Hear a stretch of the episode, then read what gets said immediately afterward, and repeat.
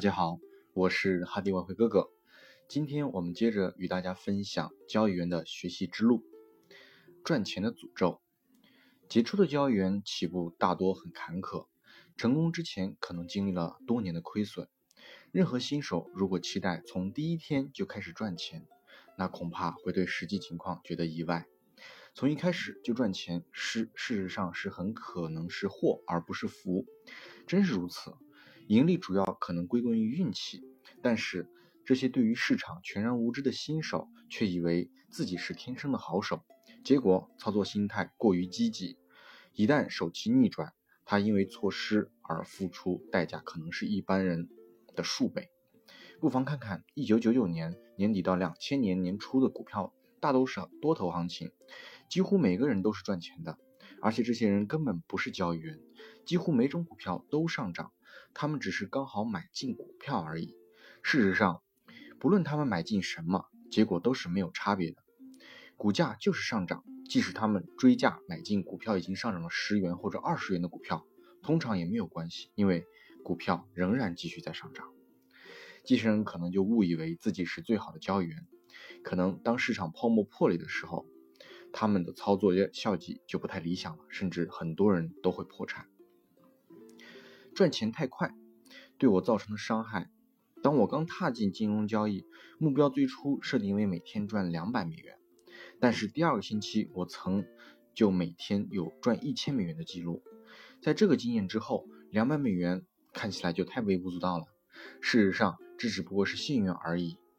可是这也是我碰到的最糟糕的情况之一，因为自此以后，我试图每天都赚一千美元，结果如何呢？交易频率大增，同时操作过多的数量的合约。不幸的，当我开始犯错的时候，这些错误造成的伤害就超过了应有的程度，过度交易变成了习惯。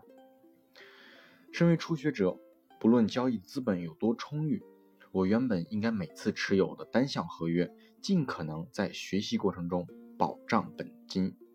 可是赚钱却成为了我当时最关心的课题。保护珍贵的资本。当我急着想从交易中获利时，曾有同事一再提醒我保障珍贵的资本。我用醒目的字体写在座位上，写着这几个字，不时地提醒自己保障珍贵的资本。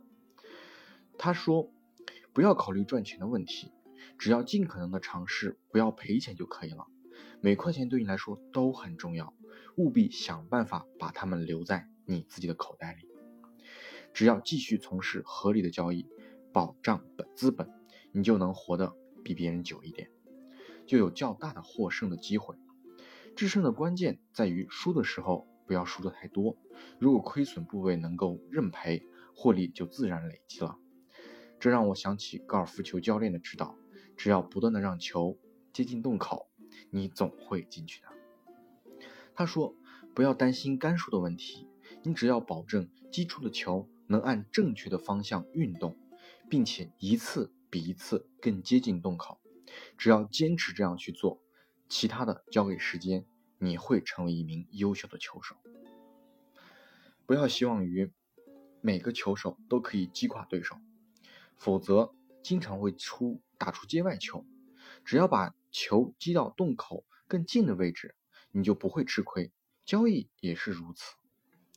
玩的小一点，最初一两年的任务是学习，不是赚大钱，务必要弄清这一点。交易量不太可不不不要太大，尽量压低所承担的风险。至于商品期货、外汇，不论你的资本有多么雄厚，每次进出单笔合约，而尽可能的挑选价格波动较小的市场，这样你的成本就会低很多。尽量保持单纯，每段期间只考虑几个市场，不要贪婪，花点时间熟悉每个市场的特色，然后才可以慢慢的设计更多的市场。千万不要被引诱而想进行更大或者更多的交易，尤其是在手气很顺的时候。对于大多数交易员而言，恐怕都很难办到这一点，因为情绪会处理这一切。如果脑海里想的都是每年数十万的收入，可能就看不到上一笔每笔交易赚取的一百五十美金了。他们的眼光太高而无法学习最基本的东西。千万要记住，初最初两年内，你必须要学会不断的犯错，所以不要玩的太大。如果你准备踏进这个圈子，那是一辈子的事情，不是一两年而已。想想，如果三十年后，假定你还在这里，那何必在意第一次你获利的很少呢？可是，如果你着急着想成功，恐怕没有办法在这里待上一两年。爆仓。我知道大多大大家都不太想听到这个词汇，但是最好的交易员绝大部分也难免有爆仓的经验。以前我总认为，嗯，这句话说的没有错，但是我是个例外。可是事实又如何呢？我已经忘掉了自己曾经爆了多少次仓了。在我认识的人当中，我曾经看到过五千美金、两两万五美金、十万美金、一百万美金的交易账户都被勾销。任何人都不可能完全的避开。我曾经数次爆仓，但被迫暂停交易。如果你看过《金融怪杰》这本书，你就会知道，每位交易员几乎都难免爆仓，这可能是金融交易的特点之一，属于交易程序的一部分了吧。如果你真的想成为专业的交易员，爆仓往往是一种珍贵的学习经验，这是重新调整最好的时机。看看自己究竟是为什么失败，答案几乎一定是过度交易或者是资本不足。但交易员必须自己要发现其中的道理，其造成的亏损的错误都相对容易克服。但只要人们开始过度的交易或者承担太多的风险，不久就会爆仓。让我警惕的就是这种错误最容易发生在手气最顺的时候。不妨您感悟一下，最初准备资本的理由之一。是让你已经爆仓或者曾经爆仓也不会觉得太沮丧，完全可以坦然的接受，这就是充裕资本的好处。如果你了解了自己为什么爆仓，而且相信自己能够改正，不妨重新再来。反之，如果你弄不清楚情况，最好在重新尝试之前先弄清楚答案，再重新投入。决心投入，如果你决心成为一名专业的交易员。应该不会因为爆仓而放弃。如果你已经下定决心，即使不幸爆仓，也该会想办法卷土重来。那些安全度过最初几年的交易员，成功的机会应该很大，因为他们已经下定决心而不愿放弃。很多人之所以最后成为输家，主要是因为在最初遭遇挫折之后就放弃了。赢家要有必胜的决心，而且准备长期作战。不只是认真工作而已，赢家必须要有成长的欲望，愿意自我提高。决心并不只用在保障资本而已，你还必须正确的看待自己的错误，而且愿意改正。决心投入是一辈子的程序，只要继续从事交易，就必须不断的向上提高。评估自己的错误，也代表你必须继续阅读、参加讲习会，让自己成为最好的交易员。相信自己。是最好的交易员，这点很重要。如果你有任何疑惑，就不太可能成功了，因为你自己根据自己的预期而发展。这也可能理解为吸引力法则或者是命令吧。交易日志，如果你决心成为最好的交易员，就必须追踪自己的进度。关于这点，记录交易日志是最好的办法之一。交易日志可以帮助你评估操作的绩效。或者是效果，突出交易过程的特殊形态，反映合理与不合理的行为。就是你每笔下单的时候，你可能会想，哎，我为什么进这笔单？这笔单进去以后，最后结果是亏还是赚？那么亏是否是合理的亏损？赚又是否是你计划预期之内的盈利？如果不是，那你要反观一下，你这笔交易到底是哪个地方出问题了？然后下次尽量避免再发、再出发、再突突然发生这类似的情况。经过一段时间的分析以后，你可以看出哪些东西有用，哪些东西没用，也能观察自己较擅长那种市场。总之，交易日可以帮助非常提供非常珍贵的信息。交易日志只是记录交易与相关事项的笔记而已，把你所进行的交易都记录下来，包括动机与最后的结果在内。内容不需要太详细，但每位交易员都应该记录，即使是经验丰富的交易员也是如此。人们的记忆经常会有选择性，最好是记忆最好的记忆办法就是把它们都记录下来，用笔记录下来。确实，用笔记录都比较麻烦，但对于你绝对有帮助，尤其是那些交易过度频繁的人，因为你必须记录自己的每笔交易，就没有时间进行交易了，这反而可以控制一下你的交易的频频率。另外，这也有帮有助于培养每位交易员成功的必须备的条件，就是规范纪律性。交易机构、法人有所呃有所谓的董事、经理、编制，也有交易软件，所以每笔交易都会受到监督。机构交易员的一举一动都会受到评估，所以能够随时改正。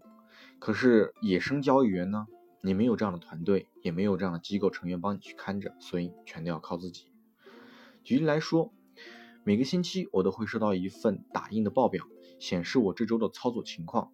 这份报表的数据是每半小时统计一次，显示的内容很多，包括获利与亏损的部位持有的时间、交易的胜率、每笔交易的平均盈亏，以及各几个品种的操作情况。我会发现每个某天某个时段的表现最差。所以应该大量的减少这个时段的操那个操作的交易。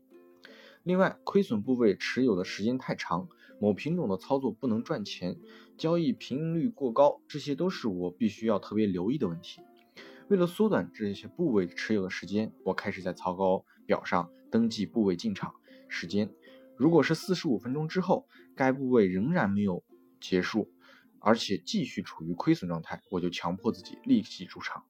至于长处呢，我发现下午时段操作效果最理想，特别是那些走势沉闷的品种，这些品种的交易胜率明显较高，即使发生亏损，程度也较为轻微。如果没有这些信息，我很难发掘自己的长处，很可能会继续交易一些自己不擅长的品种，或者是不对的时间。对于那些无法通过经理或者是计算程序进行监督的交易员，交易制就是你最好的办法。你可以自由其中查询各种信息，分析自己的交易形态，尝试分辨长处与短处。你也可以因为找到了自己的擅长的操作的市场的或品种，你或许会永远能够在星期五赚钱，也也可能最不擅长操作消息面的走势。如果你了解这一切，就可以慢慢的删除一些麻烦，化简啊化繁求简。操作胜率最高的市场或品种，那么你的交易之道就慢慢的越来越简单了。交易日志的记录的项目，买卖对象这部分很单纯，只要记录你所买进或者卖出的货币，对商品，我或我利用或者是呃括号来表示买进或者卖出或者是放空。我希望知道自己最擅长做是做的是多还是空，以及哪个方向交易频率最高。某些人会喜好单边的市场，另一些人交易百分之九十属于做多，甚至是下降趋势中也是如此。了解了解这方面的人的个人喜好，有助于帮助你个人交易进行交易的时间。某些人在每某天特定的时间内操作绩效特别理想。某些人的操作呢，在午饭的时候特别糟，另一些人喜欢在早上，但最后晚上的情况就很糟。这都是交易日志能够透露出的一些东西。就我个人来说，下午优于早上的情况，表现最佳的时段在于上午的十一点到下午的两点之间，因为我对于这个时段的内的走势与反转特别敏感。了解这些特点之后，我就知道何时应该加码，何时应该有稍微的收缩，收收缩自己的手术。翻阅交易日日志可以威胁，要不是可以协助你判断自己最适合的交易时段，让你运用这方面的优势。嗯，好，今天就大概分享到这里。嗯，我们下期再继续与大家继续探讨交易学交易员的学习之路。那我们下期再见喽。